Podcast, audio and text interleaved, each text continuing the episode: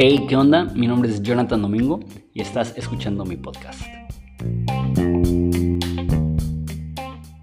Hey, ¿qué onda? Entonces tenemos como unas tres semanas que reviví este canal y empecé con reseñas de libros y empecé como con la serie de, la Reforma Protestante y, me gustó mucho y la verdad ha habido un poco mejor respuesta con los videos de, de teología. Entonces, aparte de eso, he tenido como que esa inquietud por compartir diferentes cosas más como en el tema de estilo de vida. Por ejemplo, ese video voy a hablar acerca de la paternidad y, de repente recibo preguntas que se, me hace que ese es un, muy buen lugar para contestarlas. Entonces, el formato va a seguir evolucionando. Entonces, hoy por hoy el formato es el siguiente. Va a ser una reseña de libros, después un video con un como una inclinación teológica y después uno más como estilo de vida o algo más práctico. Pablo le dijo a Timoteo, cuida tu doctrina y tu vida. Entonces, como que uno va a ser más teológico, doctrinal y otro va a ser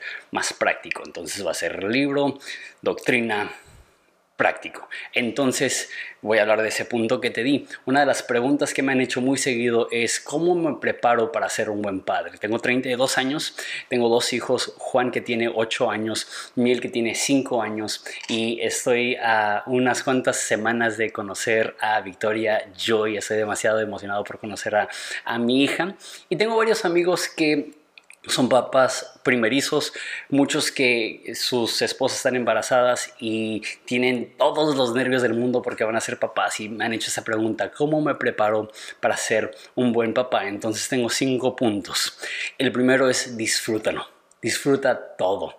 Disfruta desde las noticias del embarazo hasta ver a tu esposa crecer con su vientre y preparar el cuarto. Hoy estuve pintando la cuna, compramos una cuna en unas segundas y estaba toda oscura y la intenté pintar con aerosol y me quedó bien feo y la estoy pintando ahorita con, con rodillo y es súper lento, le he dado como cinco capas, pero por fin está llegando, comprando detallitos, haciendo mesa de regalos, o sea, todo es algo tan hermoso y no dejes que se te escape este tiempo. Haz todo lo posible por pasar todo el tiempo que puedas con tu esposa, con tu bebé y disfruta e, e, esas, primeras sensaciones de tenerlo en tus brazos, de, de, de verlo o verla crecer. Disfruta cada momento.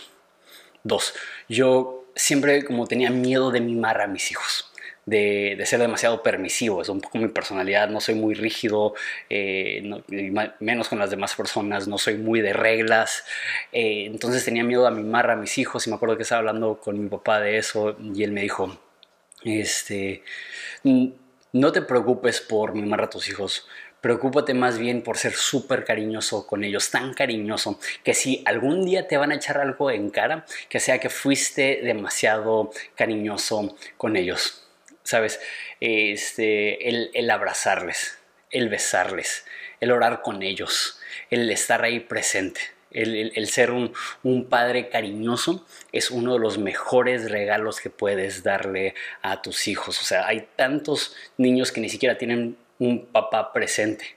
Hay muchos que se crían en un hogar con una madre soltera Qué regalo tan hermoso sería como un hombre poder regarle, regalarle, no regarle, regalarle ese afecto a tus hijos. Y más si es una niña porque necesita aprender ese afecto sano para que en su adolescencia no busque ese afecto y ese contacto físico fuera de casa con algún adolescente. Necesita eh, entender el, contacto sano del abrazo de papá, de la protección de papá, de los besos en la frente de papá. Número 3 crece y aprende, siempre. Nunca te estanques. Siempre hay otro libro que puedes leer de la paternidad, siempre hay otro curso que puedes tomar, siempre hay, hay, más que puedes buscar en la Biblia de cómo poder ser un mejor padre. No te estanques, siempre hay áreas de crecimiento. En cualquier área de tu vida debe de ser de, de, continuo, de continuo crecimiento. ¿Cuánto más la paternidad?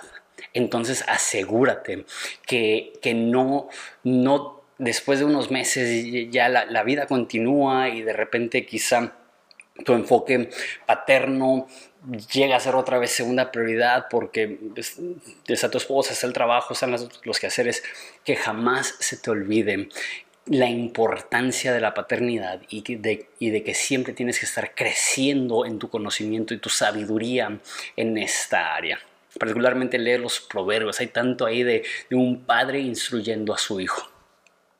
Eh, número cuatro, crea hábitos que te ayuden a estar estable emocionalmente. Eso es tan importante. Ahorita esa etapa de mi vida es aprender a estar bien emocionalmente, estar sano emocionalmente, estar sano en mi salud mental, estar sano en mi relación con Jesús, estar sano en mi relación con mi esposa.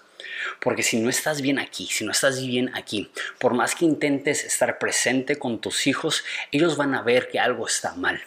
Y muchas veces esas frustraciones las vas a dirigir hacia ellos, y no, a propósito, pero de repente hay, tanto estrés que llora el niño o llora la niña y de repente sacas tu, frustración con ellos. Ellos no merecen ser el, el destinatario de frustración que debiste de haber resuelto con Dios.